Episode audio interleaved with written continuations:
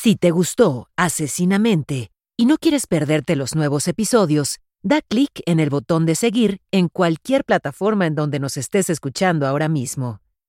No olvides calificarnos y compartir.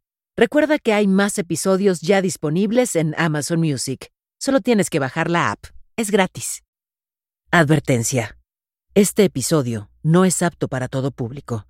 Se recomienda discreción.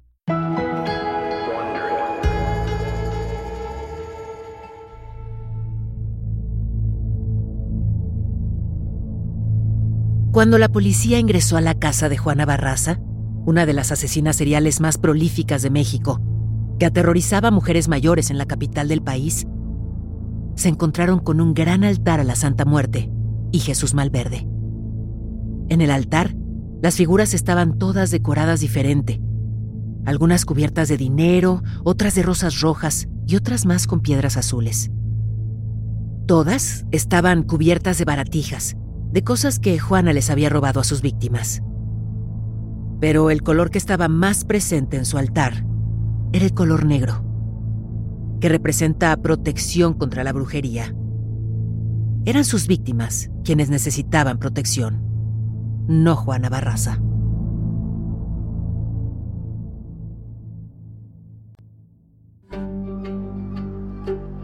Soy Paola Rojas, periodista mexicana y esto es Asesinamente, un podcast basado en los análisis de la enfermera psiquiátrica y ex agente especial del FBI, Candice DeLong.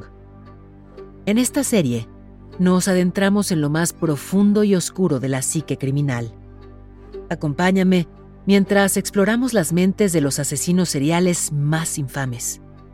Episodio con episodio, te relataré los casos más escalofriantes que han estremecido a la sociedad y dejaron una marca indeleble en la historia.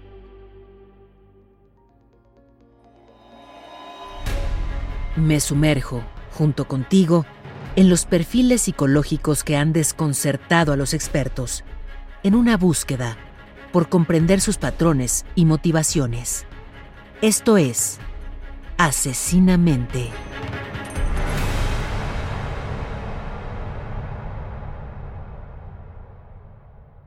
En este episodio, la historia de Juana Barraza, la Mataviejitas.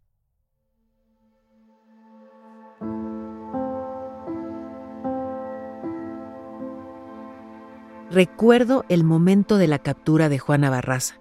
De hecho, recuerdo haber compartido esa información al aire. El recuerdo está nítido en mi memoria porque estamos hablando de, sin duda, la asesina en serie con más relevancia en los años recientes en mi país.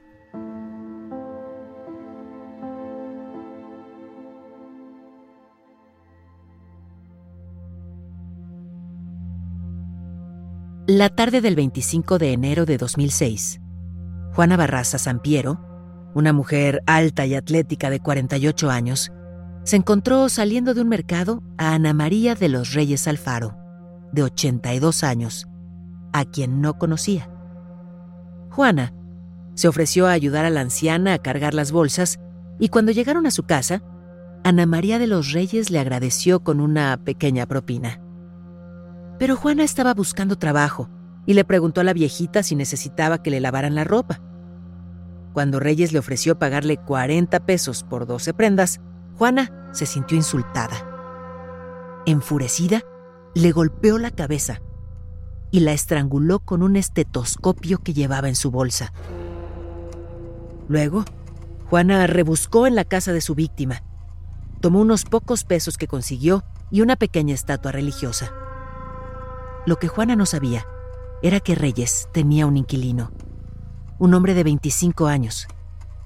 Cuando el inquilino llegó a casa por sorpresa y entró por la puerta abierta de la sala para saludar, Juana salió corriendo por la puerta principal hacia la calle. El joven, sobresaltado, corrió a revisar a su casera. Descubrió que estaba tendida en el piso de la sala, estrangulada, con el estetoscopio aún envuelto alrededor del cuello. El joven corrió tras la asesina, topándose con dos policías que por casualidad estaban patrullando enfrente de la casa. Gritó para que detuvieran a la mujer alta y musculosa que iba corriendo por la calle. Los oficiales atraparon a Barraza justo cuando intentaba entrar a la estación del metro Moctezuma, en la delegación Venustiano Carranza. Cuando los oficiales la capturaron, Juana llevaba una bolsa. Adentro había una bomba para tomar la presión arterial, una identificación del gobierno de la ciudad vinculada a un programa de ayuda para el adulto mayor y los nombres y direcciones de viejitas que recibían apoyo económico del gobierno. Los oficiales rápidamente se dieron cuenta a quién tenían exactamente. La persona más buscada de México, el Mataviejitas. Él.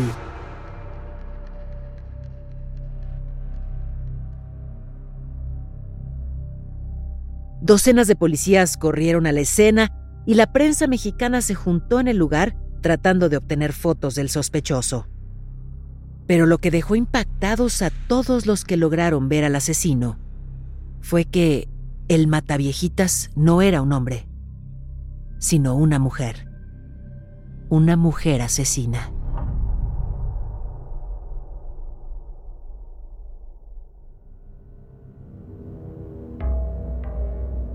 Años antes de que Juana Barraza fuera arrestada, la prensa de la Ciudad de México reportó varias muertes por estrangulamiento de mujeres mayores y comenzó a investigar sobre el caso. La primera víctima fue María Salcido, de 80 años, a quien estranguló con un cable telefónico y dejó muerta en el piso de su casa. Otras ocho mujeres mayores fueron asesinadas de manera similar durante los siguientes cinco años. Y la cuenta aumentó a 12 viejitas golpeadas y estranguladas en sus hogares para 2003. La asesina utilizó una variedad de métodos para estrangular a las víctimas. Sus manos, cables telefónicos, pantimedias, bufandas y en algunos casos estetoscopios. Luego, se robaba pequeños objetos de las casas de las víctimas, como joyas y objetos religiosos.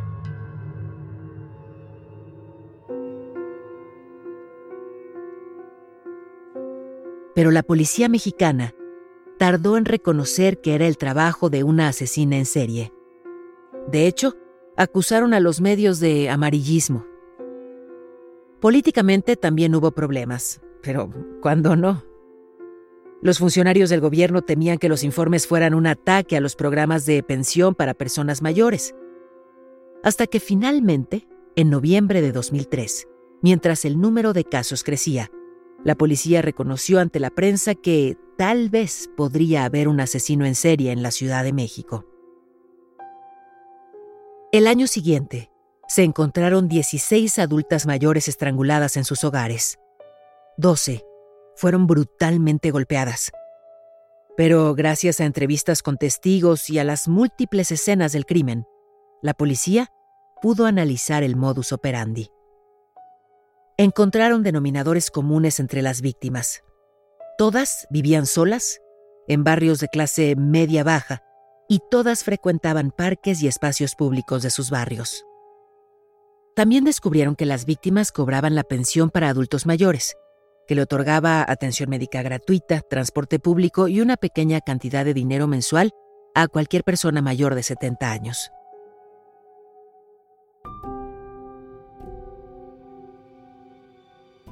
Los investigadores basaron su teoría en que las víctimas se encontraban con el supuesto asesino en estos espacios públicos, y él las seguía a sus casas. La asesina, que creían era un hombre, monitoreaba a las mujeres para verificar que vivían solas.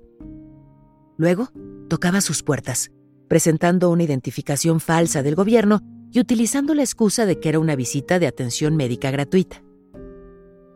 En octubre de 2005, se produjo un avance en la investigación, cuando una viejita y su hijo se encontraron con la asesina y sobrevivieron. La mujer le abrió la puerta a la supuesta trabajadora gubernamental. Una vez dentro de la casa, la asesina se sorprendió al ver al hijo de la mujer recuperándose de una fractura en la pierna. Pero para mantener la fachada, la mataviejitas incluso se ofreció a revisar la radiografía del hijo. Después de que la falsa trabajadora gubernamental se fue de la casa, se dieron cuenta de que faltaban objetos de valor e informaron a la policía que la Mataviejitas acababa de visitarlos. El hijo describió a la sospechosa como una mujer muy masculina, pero la policía interpretó su descripción como un hombre vestido de mujer con mucho maquillaje. Lo más importante fue que obtuvieron evidencia. Cuando la asesina tomó la radiografía, dejó plasmada una huella dactilar. Y esa huella coincidió con huellas parciales que encontraron en otros cinco asesinatos.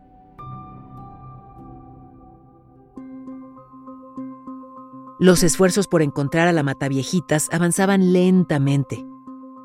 Hasta noviembre de 2005, cuando encontraron a María del Carmen González Miguel, de 82 años, madre del renombrado criminólogo mexicano Luis Rafael Moreno González, golpeada y estrangulada en su hogar. Era la víctima número 44 desde 1998. La policía se preocupó de que el asesinato de González significara un cambio en el modus operandi que habían establecido. ¿Por qué? Porque González vivía sola, sí, pero en una colonia de clase media alta. Se preguntaron si eso significaba que ahora el supuesto asesino buscaba víctimas con más dinero. En respuesta, se creó un grupo de investigación para encontrar al criminal. El primer grupo de investigación para atrapar a un asesino en serie en la historia de México. El número de agentes patrullando las calles aumentó y se distribuyeron más de 70.000 volantes advirtiendo a la comunidad del peligro. Supuestamente, le pagaron a adultas mayores para que se sentaran en parques como señuelos, pero esos esfuerzos no brindaron resultados. La policía estaba convencida de que el asesino era un hombre con mucho maquillaje y peluca, vestido con ropa femenina. El testimonio del hijo de la mujer que sobrevivió el encuentro, que dijo que era una mujer, no significó nada para ellos. El mataviejitas fue descrito como un hombre de unos 45 años, musculoso, tez clara, cabello corto. Se trabajaron casi 60 variaciones de retratos hablados. Para tratar de afinar sus esfuerzos por atrapar al asesino, el grupo de investigación participó en un breve curso de entrenamiento que impartió la policía de París. Porque los parisinos acababan de atrapar al asesino en serie que llamaban el monstruo de Montmartre, quien mató a 21 mujeres mayores, con un patrón similar. Golpes, estrangulamiento y robo. El grupo de investigación de la Policía de la Ciudad de México creó un perfil del asesino. Estaban seguros de que estaban tratando con un travesti o una mujer transgénero que actuaba sola, motivada por la venganza. Decían que había tenido mucho cuidado de no dejar pistas sobre su identidad y que por eso era brillante. Pero hay algunos errores en ese perfil. Un testigo presencial dijo que el asesino era mujer y la policía lo descartó. En el perfil aseguran que el supuesto asesino no dejó evidencia, pero sabemos que dejó una huella dactilar al recoger la radiografía. Y es imposible determinar el nivel de inteligencia de alguien solo porque se está saliendo con la suya cometiendo crímenes.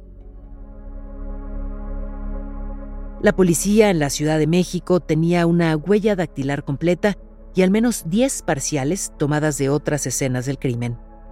El problema era que estas huellas no coincidían con sus archivos, por lo que la policía comenzó a interrogar a cualquier persona que encajara en el perfil que hicieron del asesino.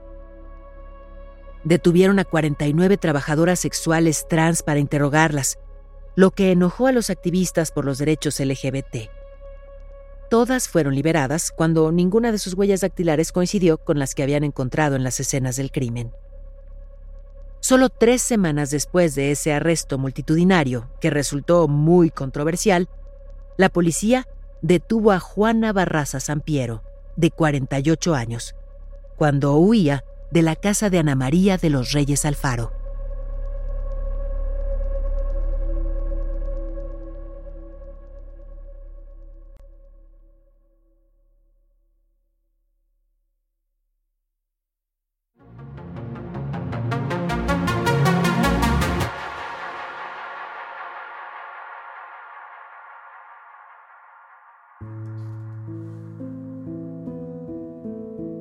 Juana Barraza Sampiero nació el 27 de diciembre de 1958 en una zona rural al norte de la Ciudad de México, en Epazoyucan, Hidalgo. Fue la segunda hija de Justa y Trinidad Barraza. Justa era adolescente, alcohólica y trabajadora sexual. Tenía solo 18 años cuando nació Juana. Cuando Juana tenía tres meses, Justa se fue a vivir con un hombre casado, Refugio Samperio, dejando a la hermana de Juana de dos años con unos familiares. La pareja vivía en una situación de extrema pobreza, que se hizo aún más difícil cuando Justa y Refugio tuvieron dos hijos juntos. La infancia de Juana fue, por decirlo menos, difícil. Su madre mostraba muy poca empatía por sus hijos y era indiferente a sus necesidades. Juana se ocupaba de las tareas domésticas de la familia y a menudo tenía que rebuscar en la basura para alimentarse y alimentar a sus dos hermanos pequeños. Justa no permitía que Juana saliera a jugar y la golpeaba con regularidad hasta dejarla bañada en sangre.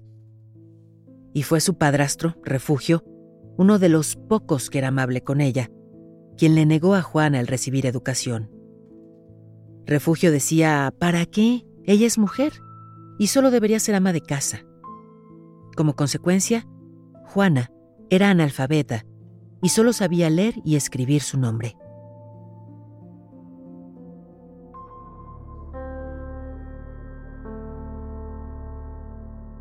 Cuando Juana tenía 12 años, su madre la vendió a un hombre a cambio de tres cervezas. El hombre, José Lugo, de 40 años, ató a Juana a una cama y la violó en incontables ocasiones. La trataba como una esclava. La golpeaba si no cocinaba y no limpiaba la casa.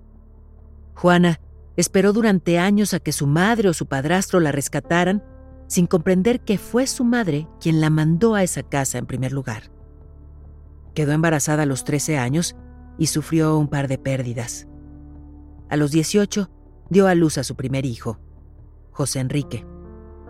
Luego de pasar cinco años como esclava sexual de Lugo, a Juana finalmente la rescataron sus tíos, a quienes les habían dicho que Juana se había ido voluntariamente con su captor. Su madre murió pocos meses después de que Juana fue liberada. Tiempo después, dijo que no sintió nada cuando se murió su mamá. No sintió tristeza. No hace falta decir que el trauma extremo que Juana experimentó de niña contribuyó a los crímenes que cometió de adulta. Esto no se debe tomar como una excusa para los actos que cometió, pero ayuda a explicarlos. La mayoría de las personas que sufren traumas en la infancia no llegan a cometer asesinatos. Pero en el caso de Juana, con sus recursos limitados y su falta de educación, sumados a los repetidos y continuos traumas físicos y sexuales, el camino para que se convirtiera en una asesina en serie es mucho más fácil de identificar que el de otros asesinos. Según la doctora Nicola Davis, la conexión entre el abuso infantil y los asesinos seriales es demasiado frecuente como para decir que es una coincidencia. En un estudio realizado por Michael Amott, en el que se analizaron 50 asesinos en serie, se descubrió que un porcentaje mucho mayor había sufrido abuso infantil en comparación con la población en general. Sin embargo, creo que es muy interesante señalar que ese mismo estudio arrojó que el 32% de los asesinos en serie afirmaron que no fueron abusados. Pero solo porque afirmaron no tener antecedentes de abuso, no significa que sea verdad la mayoría de los hombres son renuentes a admitir que fueron víctimas de abuso sexual.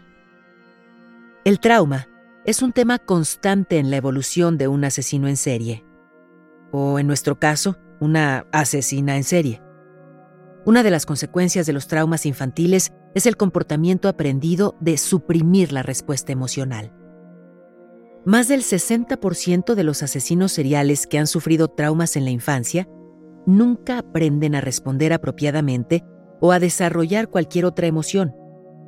Algunos psicólogos creen que por eso les cuesta empatizar con los demás.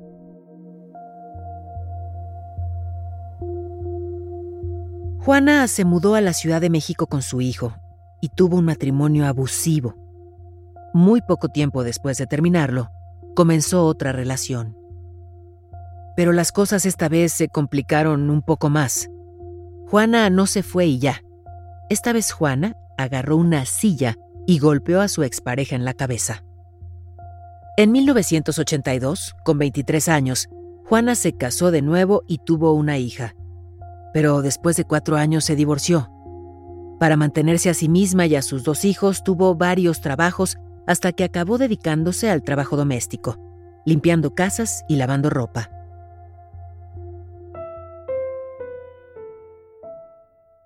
Cuando tenía 30 años, Juana quedó devastada con la muerte de su padrastro refugio. Recordemos que él fue el único hombre que fue amable con ella cuando era joven. Ese mismo año, conoció a Félix Juárez Ramírez. Se enamoraron y tuvieron dos hijos juntos.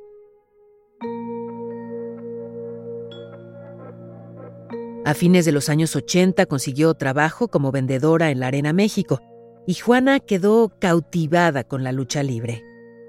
Por eso, cuando uno de los promotores notó lo atlética que era, la animó a convertirse en luchadora. Y Juana aprovechó la oportunidad. Juana se subía al cuadrilátero regularmente. Vestía un traje rosa, dorado y plateado, con botas plateadas.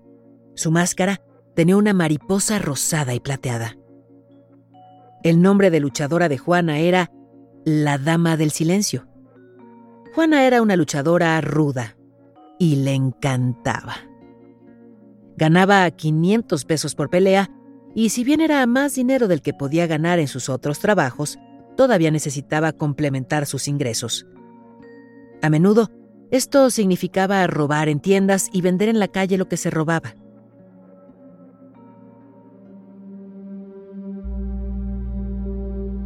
Cuando Juana tenía 35 años, resultó gravemente herida durante una pelea y se vio obligada a retirarse. Comenzó a trabajar como promotora en eventos de lucha libre y una vez más trabajó como vendedora en la Arena México. Poco después de su retiro, la relación de Juana con su esposo se desmoronó. Ahora era una madre soltera de 40 años con cuatro hijos y una vez más estaba luchando por salir adelante.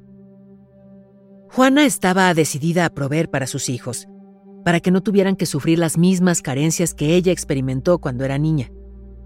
Continuó cometiendo robos pequeños hasta que eventualmente comenzó a meterse a robar tiendas en la noche. Alrededor de 1996, junto a una amiga, se comenzaron a vestir de enfermeras y tocaban puertas de personas mayores, fingiendo que iban a checar cómo estaban de salud como parte de un programa gubernamental de asistencia al adulto mayor. Mientras una de las mujeres distraía a la víctima, la otra recorría la casa robando dinero y objetos de valor.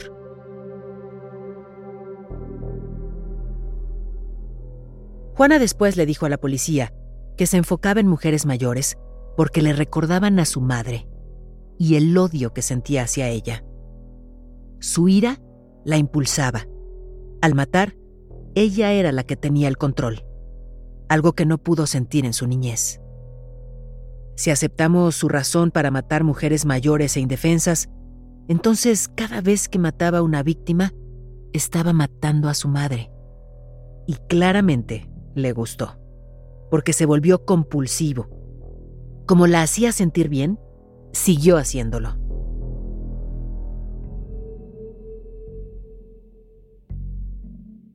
Según la psicóloga Catherine Ramsland, este tipo de asesinos, cito, sienten que han sido maltratados, observan el pasado y minimizan su papel mientras exageran la culpa.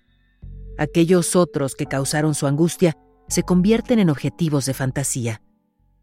Estos asesinos creen que se defienden a sí mismos contra aquellos que les han hecho mal. La agresión es la armadura que preserva su sentido de seguridad. Es probable que esta idea provenga de una profunda inseguridad en la infancia. El niño se siente seguro solo cuando actúa para hacer daño, es decir, ejercer control.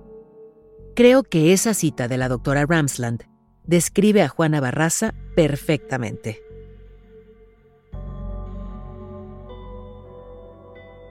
Juana ciertamente era lo suficientemente fuerte para someter a sus víctimas Tiene sentido que atacara lo que para ella representaba eso que la hacía sentir débil. Cada golpe que le daba a sus víctimas probablemente le hacía sentir como si estuviera ganando el control de todo el trauma que experimentó de niña, mientras al mismo tiempo tenía a alguien para descargar de manera física toda la ira que sentía. El problema es que la ira no se va solo porque la asesina le dé una paliza a alguien o cometa un asesinato. El acto de matar nunca es tan satisfactorio como la fantasía de matar, así que lo hacen una y otra vez buscando esa satisfacción. Y como dije antes, el asesinato se volvió compulsivo porque Juana obtenía algo de ello. Eso explica el alto número de víctimas que tuvo. A pesar de la muerte y las tragedias que Juana causó, no podría escapar de su propia desgracia. En 1999, a su hijo mayor lo asaltaron y lo golpearon hasta matarlo. Juana fue citada diciendo que perder a su hijo Enrique fue el momento más triste de su vida.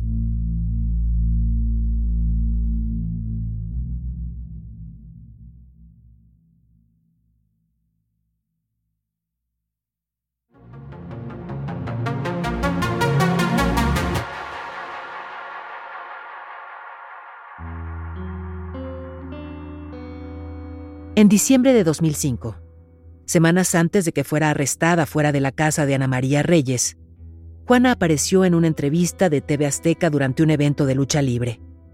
Fue presentada como la Dama del Silencio.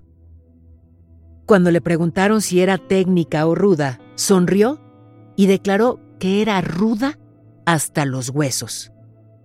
Bueno, al menos no era mentirosa. Después del arresto de Juana Barraza, en cuestión de minutos, las estaciones de televisión y radio de todo México interrumpieron su programación regular para llevar a los televidentes y oyentes al lugar.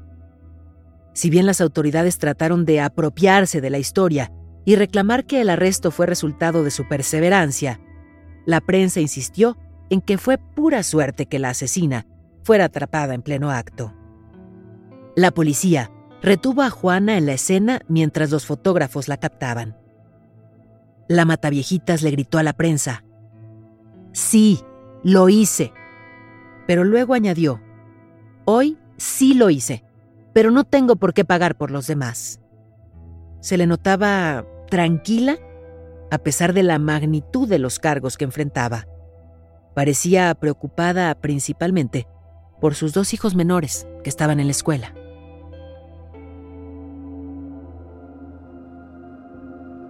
En la estación de policía, siguieron paseando a Juana ante las cámaras de televisión. La hicieron pararse al lado de un busto de masa moldeable que habían hecho los artistas forenses.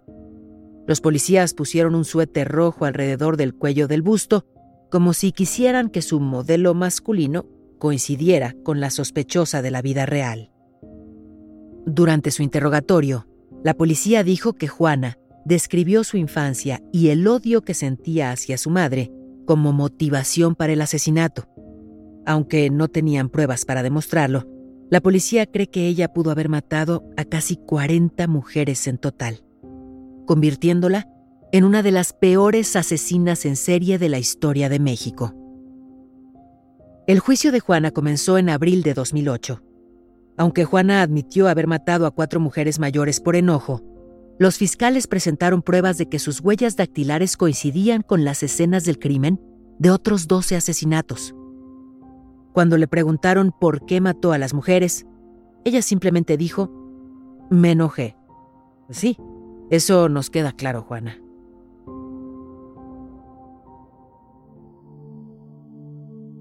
El 31 de marzo de 2009, Juana Barraza fue declarada culpable de matar a 16 adultas mayores, y de 11 robos relacionados. Recibió la sentencia más larga jamás impuesta en México. 759 años de prisión por 17 asesinatos. Y aunque Juana es única entre las asesinas en serie, no es tan diferente al casi 40% de las mujeres en prisión que cumplen condena por asesinato. Todas afirmaron haber sido abusadas física y o sexualmente antes de los 16 años. Más tarde, Juana se retractó y dijo que ella solo había matado a Ana María de los Reyes.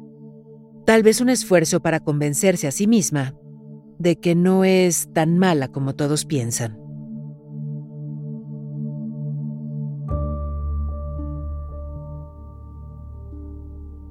En 2015, Barraza se casó con otro preso que la cortejó a través de cartas.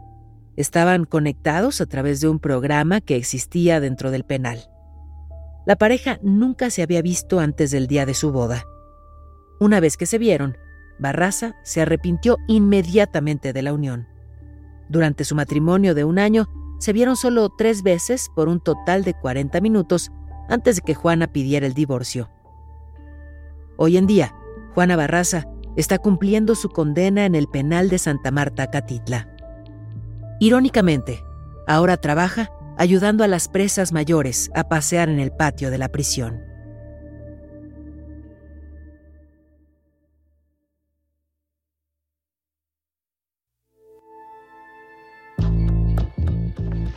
Esto fue Asesinamente, una producción de Wondery. Gracias por escuchar. Asesinamente está disponible donde sea que escuches tus podcasts. Accede a nuevos episodios antes y sin anuncios en Amazon Music, incluido con tu suscripción Prime. Con Prime, ahora tienes acceso gratis a los mejores podcasts y toda la música a través de Amazon Music. Descarga la aplicación ahora. Esto fue Asesinamente, un podcast en el que nos sumergimos en las mentes oscuras y retorcidas de algunos de los criminales más notorios de la historia y descubrimos lo que hay detrás de sus comportamientos y motivaciones. Asesinamente es conducido por mí, Paola Rojas, y producido por Exile Content Studio. Coordinadora de producción Verónica Hernández. La traducción y localización es de Kraken Comunicación y Mario Conde. Supervisión de traducción Álvaro Céspedes. La grabación estuvo a cargo de Pedro Aguirre en los estudios de Exile Content. El diseño sonoro es de Hugo Mendoza y Gonzalo Messi. Producción ejecutiva de Carmen Graterol e Isaac Lee. Daniel Batista dirige el área de audio en Excel Content Studio. The Wondery, la producción es de Carlota Aparicio. Y la producción ejecutiva es de Sarah Barrett, Jessica Radburn y Marshall Louis.